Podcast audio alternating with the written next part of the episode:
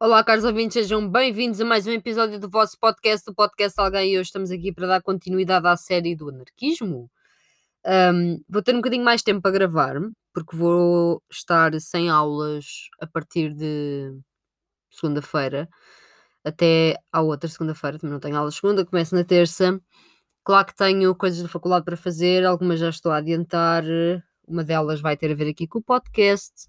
Depois trago-vos a novidade se tudo correr bem. Esperamos que sim. Uh, tanto para a minha nota como para o podcast. Uh, minha nota à cadeira. E se bem se lembram, eu fiquei na quinta onda do anarquismo, que vai desde 1990 até uh, ao presente. Estamos na quinta onda. E para aí. E antes de vos falar das correntes, eu queria falar de alguns dos princípios ideológicos do anarquismo. E, antes de mais, uh, avisar que alguns deles, pronto, nem todas as correntes adotam estes princípios, daí existirem correntes. Isto é muito geral. Portanto, há uma crítica, como é óbvio, ao poder. Uh, o anarquismo critica muito uh, o dominar do outro e fundamenta esta crítica na exploração uh, capitalista uh, do sistema capitalista e pré-capitalista e da dominação um, da burguesia e a coação física que ela... Oh, e está um espírito no meu quarto que vou de cair. Ok, ok, calma, fachos. Ok, agora assustei-me. E vou deixar isto no episódio para ficar aqui. É que eu não me mexi.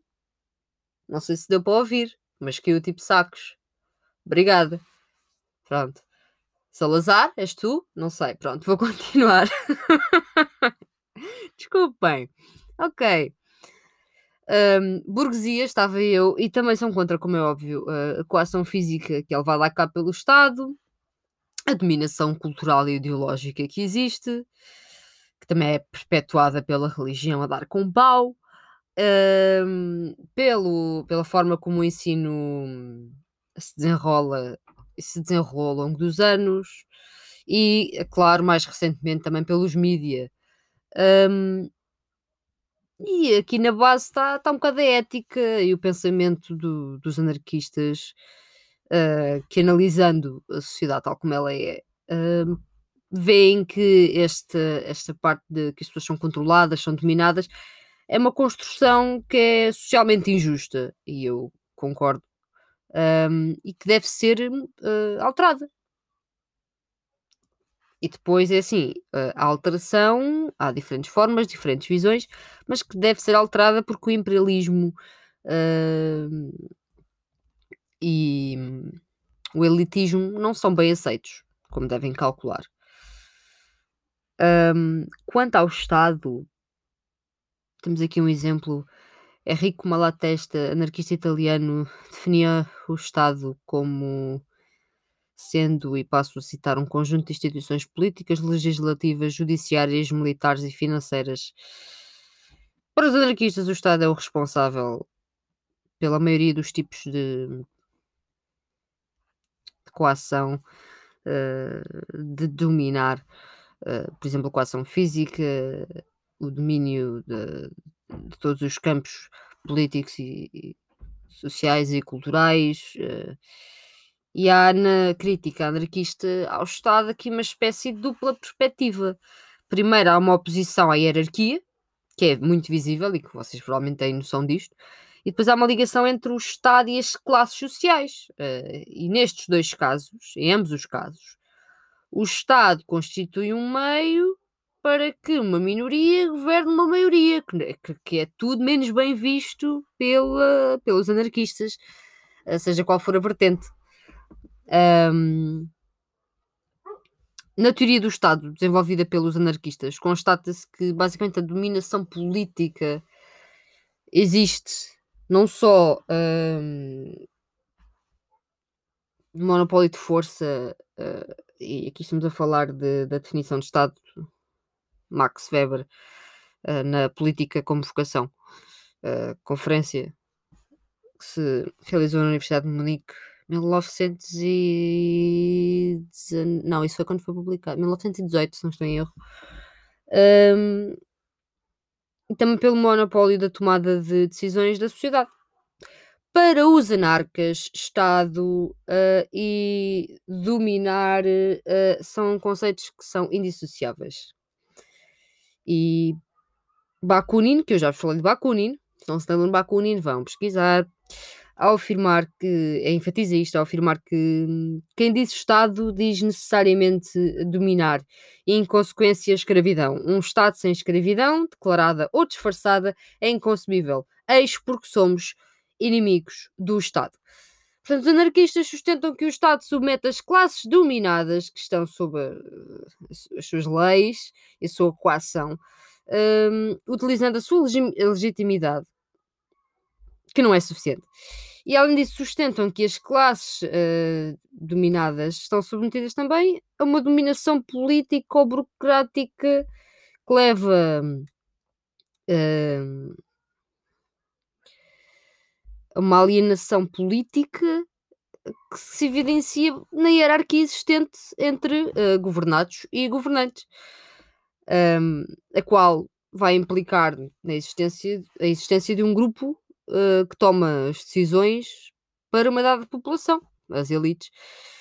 Um, e esta crítica anarquista ao Estado estendeu-se de forma muito ampla uh, para todos os sistemas de governo, um, sem qualquer, um, digamos, um, distinção, ou seja, ah, aquele é pior que o outro, claro que, pronto, sistemas autoritários são piores, não é? Os anarquistas encaram-nos de forma pior, mas mesmo até uh, os melhores sistemas, digamos assim, uh, que podem ser vistos com, com os melhores olhos, são, são criticados, exatamente pelas mesmas razões. Um, o Estado é o elemento central na estrutura social. Logo aí é, é por isso que, uh, que os anarquistas, quando se fala de anarquismo, pensamos logo na abolição do Estado, uh, porque, porque, é uma preocupação central. Uh, Kropotkin afirmou que o Estado é a proteção da exploração, da especulação, da propriedade privada e que o proletário, que só possui como riqueza os seus braços, não tem que esperar nada do Estado. Kropotkin é anarcocomunista. Uh, já sabem, Bakunin. Uh, já recomendei a Orba. A, a, Or, Orba? Orba. A obra, se não estou em erro. Um, Estatismo e Anarquia. Uma das suas últimas obras. Uh, teórico libertário russo Mikhail Bakunin. Uh, foi escrito em Zurique, 1873. Se tiverem algum interesse, acho que vale a pena passar os olhos. Um, depois passamos aqui para não estar só a falar do Estado, porque acho que é, é, é perceptível que isto seja uma, uma realidade. Um, a religião, a educação e os mídias. Portanto, é assim, as instituições responsáveis, responsáveis pela produção cultural e ideológica são também fundamentais para legitimar o sistema que domina, não é? Segundo os anarquistas. Eh, e por isto são alvo de críticas. E especialmente a religião e a educação chamam a atenção há anos, porque os mídias são muito mais recentes, como é óbvio. Um, de acordo com, com os anarquistas, na forma geral, a moral religiosa vai, vai forjar aquela noção do que é que é certo, do que é que é errado, e tem por objetivo fortalecer o status quo dos sistemas que estão a dominar. E o status quo, as pessoas às vezes ficam um bocado na dúvida do que é que é o status quo. É latim para estado das coisas. Estou simples quanto isto. É o estado das coisas, latim. Status quo. É uma ajuda ao Estado digamos assim. Um, sustentam também, os anarquistas sustentam também que há religiões que seriam fundamentais para, para sustentar economicamente as políticas do capitalismo e do Estado, porque instituem alianças com as classes dominantes, Então são fundamentais para isso e claro que são contra isto.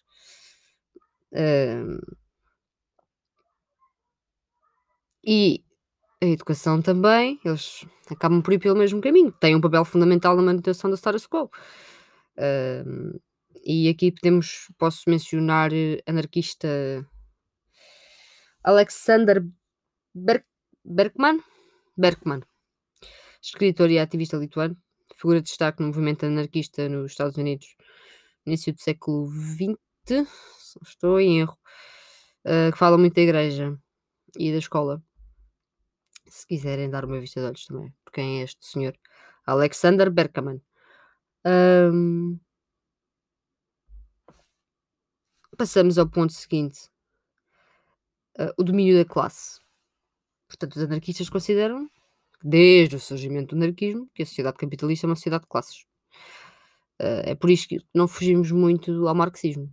Aqui, quando se fala de anarquismo, às vezes a corrente marxista é muito, está muito facilmente presente. Um, segundo os anarquistas, as classes são antagónicas e implicam necessariamente um processo de luta de classes.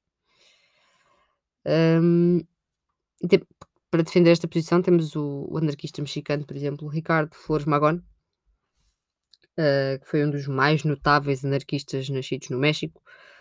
Uh, possui um vasto conhecimento acerca das reflexões uh, propostas pelos grandes teóricos do século XIX, Bakunin, Proudhon, uh, Maxiner. Portanto, mais um nome para checarem. E este afirmou que a desigualdade social torna as classes sociais inimigas naturais umas das outras. Acho que eu não preciso muito falar de classes, não é? Eu acho que quem ouve o meu podcast já tem uma, uma ideia disto. Voltamos. Elites, ricos e pobres, desigualdade. E os anarquistas não gostam de desigualdade. Os anarquistas não gostam que, que haja uma hierarquia onde o mais forte, entre muitas aspas, uh, pisa o mais fraco, entre muitas aspas. E, e é basicamente isto, por palavras de miúdos, porque eu não quero ter aqui um. Como é que eu ia te explicar? Um discurso muito um, claro que eu tenho que vos dar nomes, claro que eu tenho que, que vos dar um,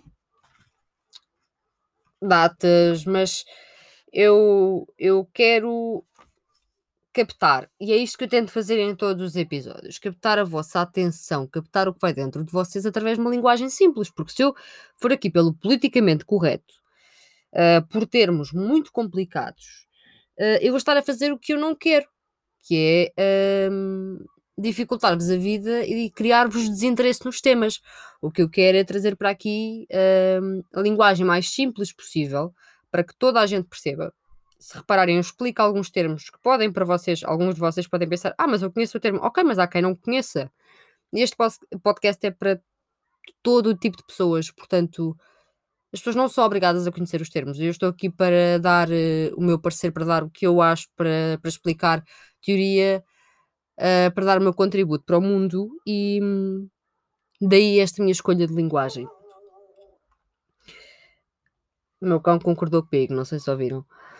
Uh, há muitos há muitos outros aspectos uh, mas acho que isso, isso já seria entrar muito dentro da estratégia do anarquismo, que por sua vez leva aos debates dentro da autogestão, porque depois há, há que saber o que é que se faz depois de arranjar a solução, não é? Um, e que depois vai levar às vertentes. Portanto, a minha ideia, malta, é ficar por aqui, ir uh, de seguida para a estratégia uh, a nível de atuação, ou seja, o que é que, de uma forma geral, uh, os anarquistas querem fazer. Historicamente, uh, quem já esteve envolvido em lutas, o que é que fez, sobre o que é que incidiram. Uh, e depois disso, como é óbvio, gostava de vos, de vos levar aos debates e às questões internas, ou seja, o que é que se faz? Depois a autogestão, a estratégia, um, porque são os debates mais relevantes Hum, ou seja, o que é que se, como é que vamos gerir as coisas, não é? Depois, de, depois da, da luta, digamos assim. E a estratégia hum, tem um bocado que ver com, com a segurança. Hum, é assim, depois há aqui várias figuras e, e vou entrar um pouco sem querer, mas, mas é, é inerente hum, dentro, dentro do, das vertentes.